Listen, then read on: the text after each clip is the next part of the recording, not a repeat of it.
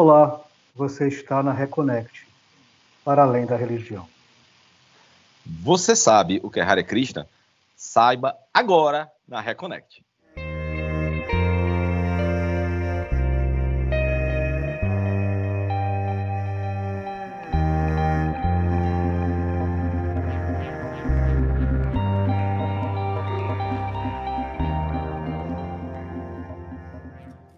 Olá! Seja muito bem-vindos, como diz meu irmão Roberto Leão. Você está na Reconnect, seu portal aberto para falar sobre espiritualidade para além da religião aqui na TVC.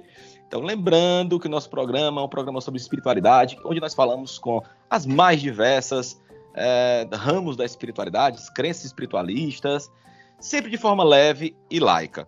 Aqui sempre comigo, o meu amigo Roberto Leão. Olá, Roberto. Olá, galera reconectada, sejam bem-vindos. Espera eu vou desacelerar, hoje eu tô, tô zen. Sejam bem-vindos a mais uma busca pela nossa reconexão espiritual. Espero que estejam todos bem em casa, fiquem em casa, se cuidem, cuidem dos seus, claro, se possível ficar. Mas a gente está aqui produzindo conteúdo para poder passar informação e animar vocês nessa nossa quarentena. E aí, Bernardo, tudo beleza? Tudo ótimo, em casa, passando leve, né? Tentando passar de forma leve, equilibrada, buscando a nossa reconexão a cada dia, né? Hoje a gente tem um papo muito bacana sobre um tema muito interessante, que é Hare Krishna. E fala um pouquinho quem é a nossa convidada de hoje, Roberto. Bom, com a gente hoje, ela conheceu o movimento aos 14 anos, e atualmente... Não, há 14 anos. Há 14 né? há 14 anos. Tudo isso, mas é uma menina. Pois é, por isso tu pensou que era 14 anos, né? Tu multiplicou. Que ela tinha conhecido o movimento aos 14 anos. E, e já fazia 14 tá 17. Anos. Né? Vamos lá, hoje a gente conheceu o movimento há 14 anos e atualmente é presidente do Conselho dos Representantes do Movimento nas regiões Norte e Nordeste do Brasil e membro da Secretaria da Mulher da Administração Nacional da Sociedade Internacional para a Consciência. Hoje com a gente, falando sobre Hare Krishna, ela que tradicionalmente eu vou errar o nome, é básico, eu sempre erro, mas vamos lá. Navavrinda Devidasya, aceitei, por favor, diz que sim. Olá! Aceitou. Bem-vinda! Prazer estar aqui com vocês. Boa. Que coisa boa! Seja muito bem-vinda, muito bem-vinda, muito bem-vinda. É, como foi essa tua. Eu tenho muita curiosidade de saber como foi a tua, a tua busca é, pela espiritualidade até chegar é, no Hare Krishna. Você é, entrou, entrou muito nova, 14 anos, então você é muito nova, você entrou muito nova, como o Roberto bem disse. Então, como foi? Como foi a tua, a tua busca? Você passou por outras vertentes espiritualistas até chegar? Como foi que você se encontrou? Então, eu nasci na família católica, como a maior parte dos brasileiros, e eu passei pela, pelo processo de primeira Eucaristia, mas eu comecei a questionar várias coisas dentro da igreja. E quando chegou na idade da crisma, eu decidi não me crismar. Minha mãe até hoje tem maior problema com isso, porque eu disse, mãe, eu não vou confirmar minha fé numa igreja que não responde às minhas questões. Uhum. Então, eu passei por um tempo em que eu me definia como agnóstica. Não acredito em Deus, quem acredita, fique ali na sua. Frequentei é, terreiros de candomblé, umbanda, sempre com curiosidade, mas eu não definiria isso como uma busca. Eu trabalhava uhum. com teatro de rua, com maracatu, reizado, então eu tinha a Legal. curiosidade de pegar essas influências. Então, na faculdade, não com 14 anos, na faculdade eu conheci uma menina, o nome dela é Karuna, e ela era Hare Krishna, e ela começou a falar algumas coisas sobre um relacionamento com Deus mais pessoal, uma coisa mais vinculada a você se autoconhecer, e eu comecei a achar aquilo interessante. Então foi uma época que abriu aqui em Fortaleza a Casa de Cultura Hare Krishna. E ela ficava bem próxima ali ao UFC, no Benfica. E eu comecei a frequentar.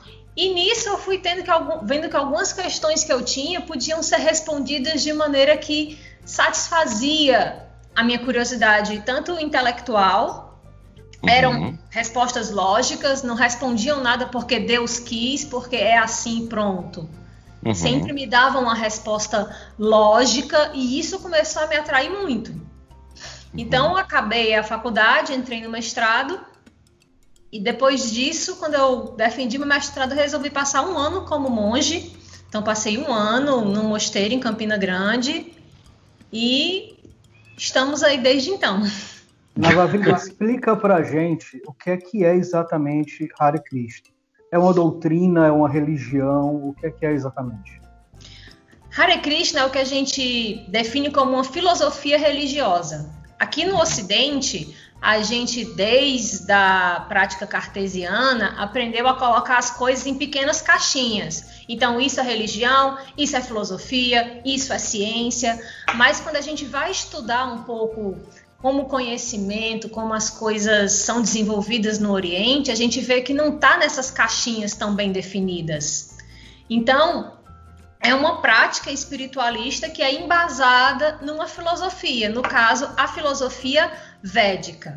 Dentro da filosofia védica, a gente tem uma variedade de práticas espiritualistas. A intenção disso é o quê? É que você opte por uma prática que esteja de acordo com a sua natureza. Então, nós temos o shivaísmo, o brahmanismo, e nós temos, no caso, o Vaishnavismo, que é a corrente filosófica que se vincula ao movimento Hare Krishna. É de origem indiana? Isso, é de uma origem indiana. A gente tem registros dessa filosofia há mais de 5 mil anos atrás. E ela chegou no Oriente no final dos anos 60 com a vinda de um monge indiano, Srila Prabhupada, que trouxe esse, esse conhecimento para o Ocidente e começou a traduzir os principais livros. E quando Prabhupada chegou no Ocidente, ele focava muito na meditação mântrica do mantra Hare Krishna. Por isso que o Vaishnavismo na Índia ficou conhecido no Ocidente como movimento Hare Krishna. Ah, que bacana. É, quais são os pilares é, do, do, do, movimento? Nós podemos dizer assim, quais são os dogmas, as crenças, é, qual a crença principal? É, quais são os principais pilares? Então, a, a gente acredita que nós não somos o corpo material. Nós somos uhum. a alma que habita esse corpo. Então, nós Perfeito. somos uma alma espiritual numa aventura humana. Então a gente está aqui dentro desse corpo e dentro desse corpo a gente tem que responder algumas questões que são até bem comuns nas demais religiões. Quem sou eu? Quem é Deus? Por que, que eu estou aqui? E dentro dessa aventura humana, a gente descobre que enquanto alma nós temos a mesma natureza de Deus. Então, em um aspecto, nós somos iguais a Deus. Qual é o aspecto que nós somos diferentes? É que enquanto Deus tem essas qualidades de bem-aventurança, eternidade, sabedoria de maneira infinita, nós somos como uma gotinha. Deus seria um uhum. oceano onde essas qualidades estão em quantidade muito grande e nós somos pequenas partículas. Uhum.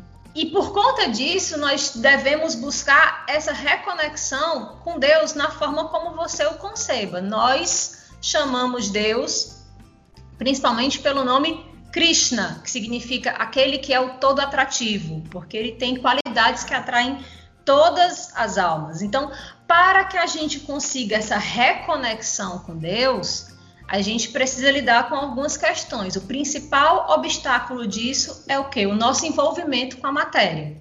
Porque enquanto nós estamos nesse mundo corporificado, no mundo da matéria, a gente acaba se envolvendo e se apegando demais a questões materiais e acaba se desconectando da, das questões espirituais. Então, para que a gente consiga reconectar-se com Deus, a gente busca uma prática que desenvolva qualidades que favoreçam essa conexão.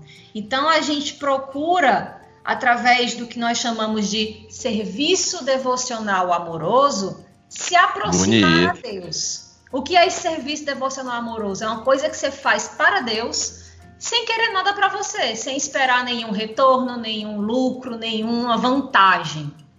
E uhum. nessa prática de serviço devocional, você vai se aproximando por Deus. O serviço pode ser Desde coisas bem simples, como preparar um alimento e agradecer a Deus. Senhor, eu agradeço por esse alimento que vai não só fortificar meu corpo, mas também alimentar a minha alma. Esse processo a gente chama de oferecer o alimento a Deus e depois uhum. tomar esse alimento. A gente também tem a prática da meditação com mantra, que é a que a gente ficou bem conhecido. A gente usa um rosário de 108 contas nossa. E nesse rosário a gente canta o mantra Hare Krishna em cada bolinha. Então a gente começa, aí canta Hare Krishna, Hare Krishna, Krishna Krishna, Hare Hare, Hare Rama, Hare Rama, Rama Rama, Hare Hare. Aí vai cantando o mantra. A gente canta a japa para buscar essa relação íntima e pessoal com Deus. Então, é uma meditação que qualquer um que queira se reconectar com Deus, independente de ser Hare Krishna, cristão, judeu, qualquer um pode fazer, porque a meditação, ela traz benefícios que são conhecidos e comprovados, inclusive, pela ciência. E a gente vê também, na Avenida, que pessoas que rezam o terço, rezam o rosário, é, acabam tendo essa mesma, essa mesma conexão através um mantra. Está rezando ali, está orando, está deixando que é externo ficar externo, e está ali se conectando com essa divindade ou consigo mesmo. E a gente tem essa divindade dentro da gente, né? É engraçado porque o que a gente observa é que diversas práticas, filosofias, religiões, elas têm muitos pontos de convergência. Muda algum nome, muda alguma forma de praticar, mas assim, essa, essa busca pela reconexão é algo comum em várias práticas. Deixa eu te perguntar uma coisa. É, eu lembro, quando eu fazia faculdade, é, também... É, foi ontem. há três anos. Não, sério, assim, há algum tempo, há alguns anos. Não sei se existia uma certa moda né, dos Hare Krishna. Ou pelo menos a gente via mais, essa, se falava mais sobre a cultura Hare Krishna, sobre a filosofia, sobre meditação. A gente entrava no ônibus, sempre tinha alguém vendendo incenso, Hare Krishna vendendo incenso. A gente tinha mais essa, essa proximidade. Contato com a cultura, né? É, eu não sei se é só uma impressão minha ou se vocês ainda fazem essa prática, eu queria saber também. Mas eu lembro também que a gente confundia muito, achava que era uma coisa só, o Hare Krishna e o budismo. Quais são as diferenças? Há diferenças? É uma coisa só? É uma ramificação? O que é que difere o Hare Krishna, Krishna do budismo? Tá, então vamos por partes. Primeiro, vamos por partes. nós Hare Krishna, nós somos personalistas. Nós acreditamos que Deus originalmente é uma pessoa e que dessa pessoa emanam outras formas de Deus. Por exemplo, nós temos os três básicos, que é Brahman, Paramatma e Bhagavan. Bhagavan é o Deus, a origem de tudo. Brahman é aquele Deus impessoal, é aquela energia divina que permeia o mundo que a gente está. E Paramatma é a partícula de Deus que está dentro de cada um de nós. Então, uhum. independente de ser homem, mulher, negro, branco, velho, criança, até mesmo animais, tem uma partícula de Deus dentro Sim. de si. Sim. Mas tanto essa partícula de Deus quanto essa energia divina emanam de um Deus pessoal. O budismo, ele não entende Deus como sendo uma pessoa, mas apenas sendo esse aspecto brahman e pessoal, a energia que tudo permeia. O Hare Krishna ou Vaishnavismo.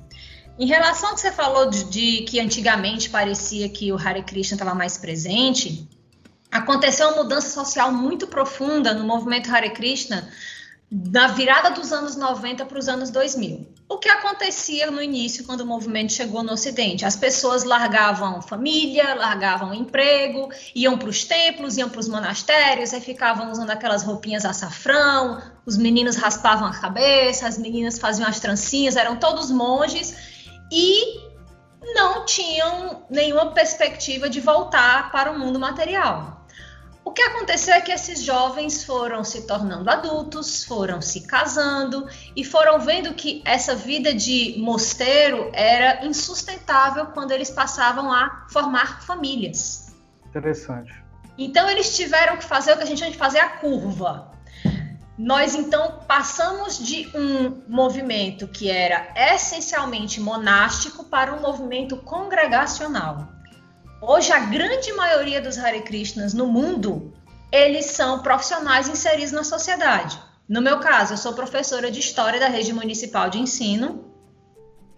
Eu trabalho regularmente, de segunda a sexta, oito horas por dia, como todo mundo trabalha, agora em home office. e no meu tempo livre, eu faço o meu serviço voluntário dentro da instituição. Dou uhum. aulas também, ministro cursos, ajudo nessas questões administrativas. Eu passei um período como monge, passei um ano da minha vida, mas eu foi aquela coisa, tinha data para começar e data para terminar. E eu fui sabendo que quando acabasse esse período, eu iria ter que dar um rumo na minha vida, que foi se encaminhando para isso. Então, à primeira vista, parece que hoje a gente tem muito menos Hare Krishna do que tinha antigamente. Mas na verdade, não. Nós temos mais. O que, é que acontece? Eles não estão mais é, tão segmentados, tão é, caracterizados. Ainda tem Hare Krishna que trabalha muito com venda de livros, venda de incensos, tem mais em alguns lugares do que em outros.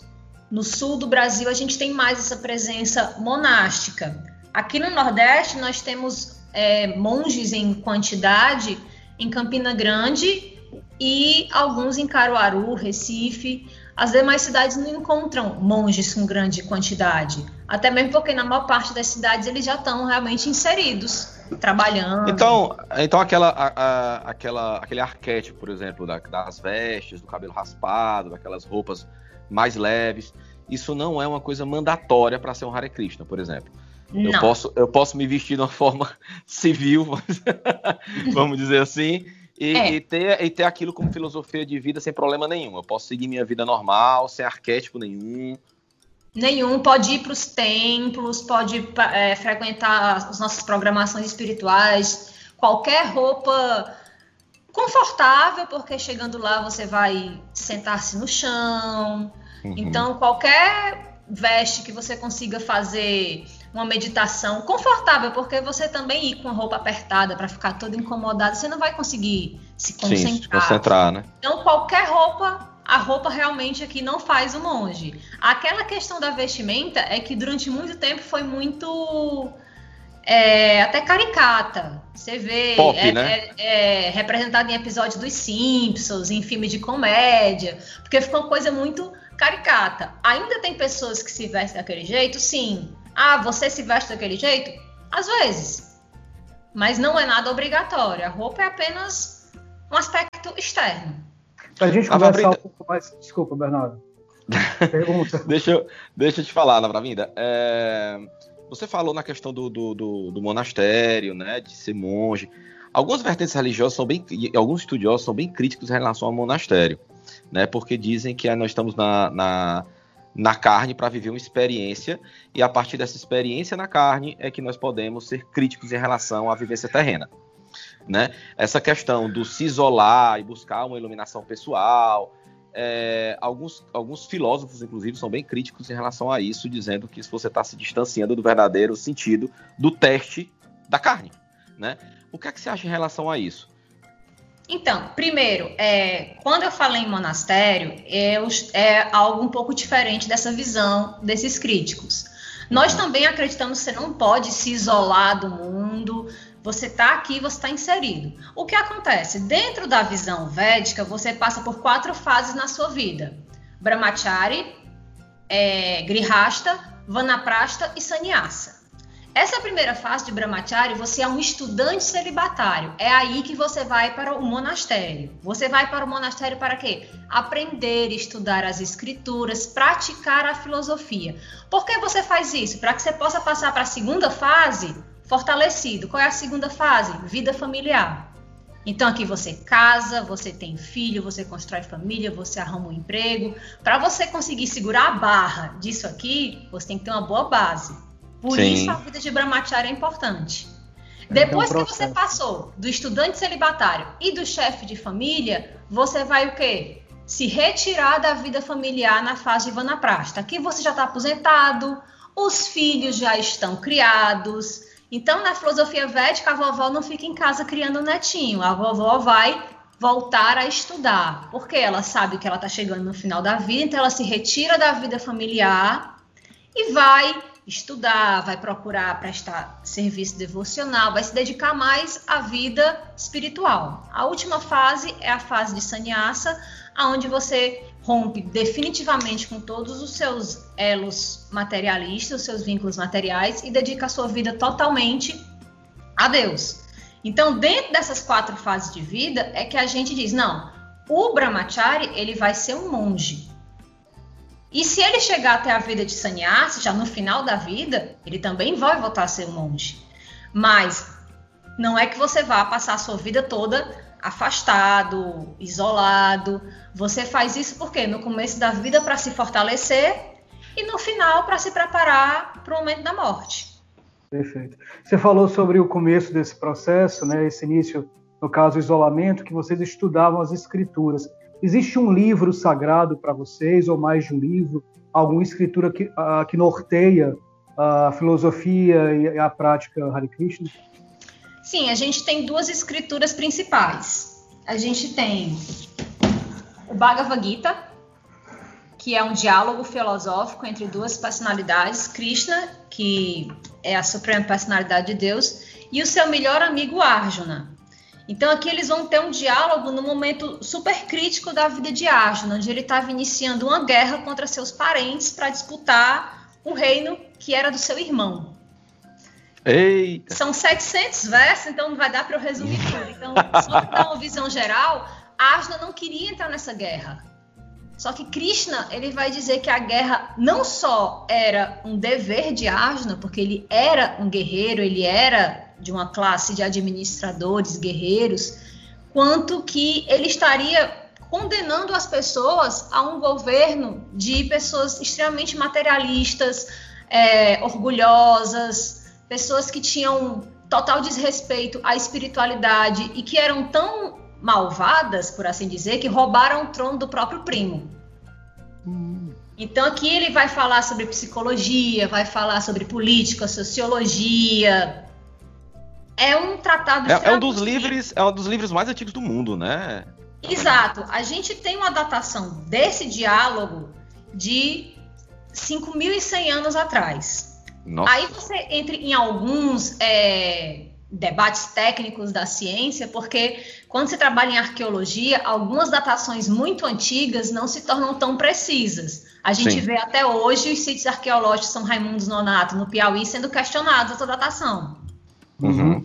Mas quando você vai estudar a filosofia védica, os Vedas, e vai vendo a questão dessas escrituras na datação que elas mesmas se atribuem, o Bhagavad Gita é um dos capítulos do Mahabharata que é reconhecidamente um dos itihasas, uma das histórias que pertencem uhum. aos Vedas mais antigas, que é datada de mais de 5 mil anos. Deixa eu te perguntar uma coisa. Não, só em relação ao Pergunta. em relação ao livro. Mas é porque a gente tem tanta coisa para perguntar, eu tenho muita curiosidade, muito desde sempre. Né? Eu lembro que tinham aqui em Fortaleza tinha um, um, um, templo lá perto da Barão de Estuda, várias vezes eu quis ir para lá, mas acabou não dando certo. Estou errado ou realmente é um templo Hare Krishna que tinha ali? Isso, a gente teve um templo durante mais de 20 anos atrás do antigo Ronce, hoje Carrefour, ficava na Zé Lourenço. Isso. Esse é templo fechou no final dos anos 90, início dos anos 2000.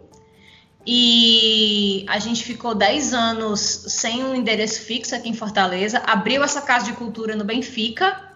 Abriu essa casa, acho que por volta de 2005, 2000, é, 2005, 2006.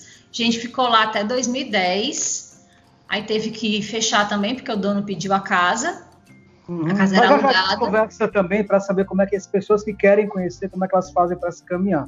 Mas eu tenho uma dúvida em relação à questão da escritura. Né? Os cristãos acreditam que a Bíblia é uma escritura literal, pelo menos a maioria, né? aconteceu de fato. Esse diálogo que, que, tem no livro, que seria o livro sagrado do Hare Krishna, ele são parábolas ou ele aconteceu de forma literal? As situações são literais?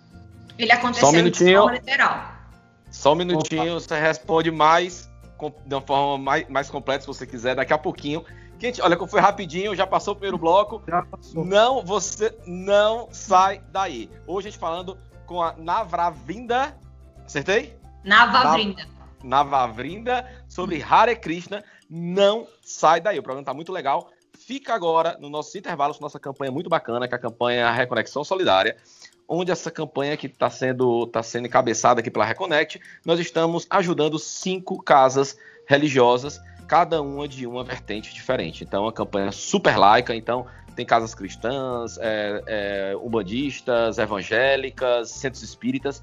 Então tá muito bacana, participa, fica aí com a nossa campanha. E não esqueça de, se você tá vendo esse programa na, na, na, nossa, na nossa página do YouTube, nosso canal do YouTube, não esqueça de dar aqui um likezinho, seguir nosso canal, tá? E se você não tá vendo, você pode ver esse e qualquer outros programas nossos através do nosso canal do YouTube. Fica aí, não sai daí, voltamos já.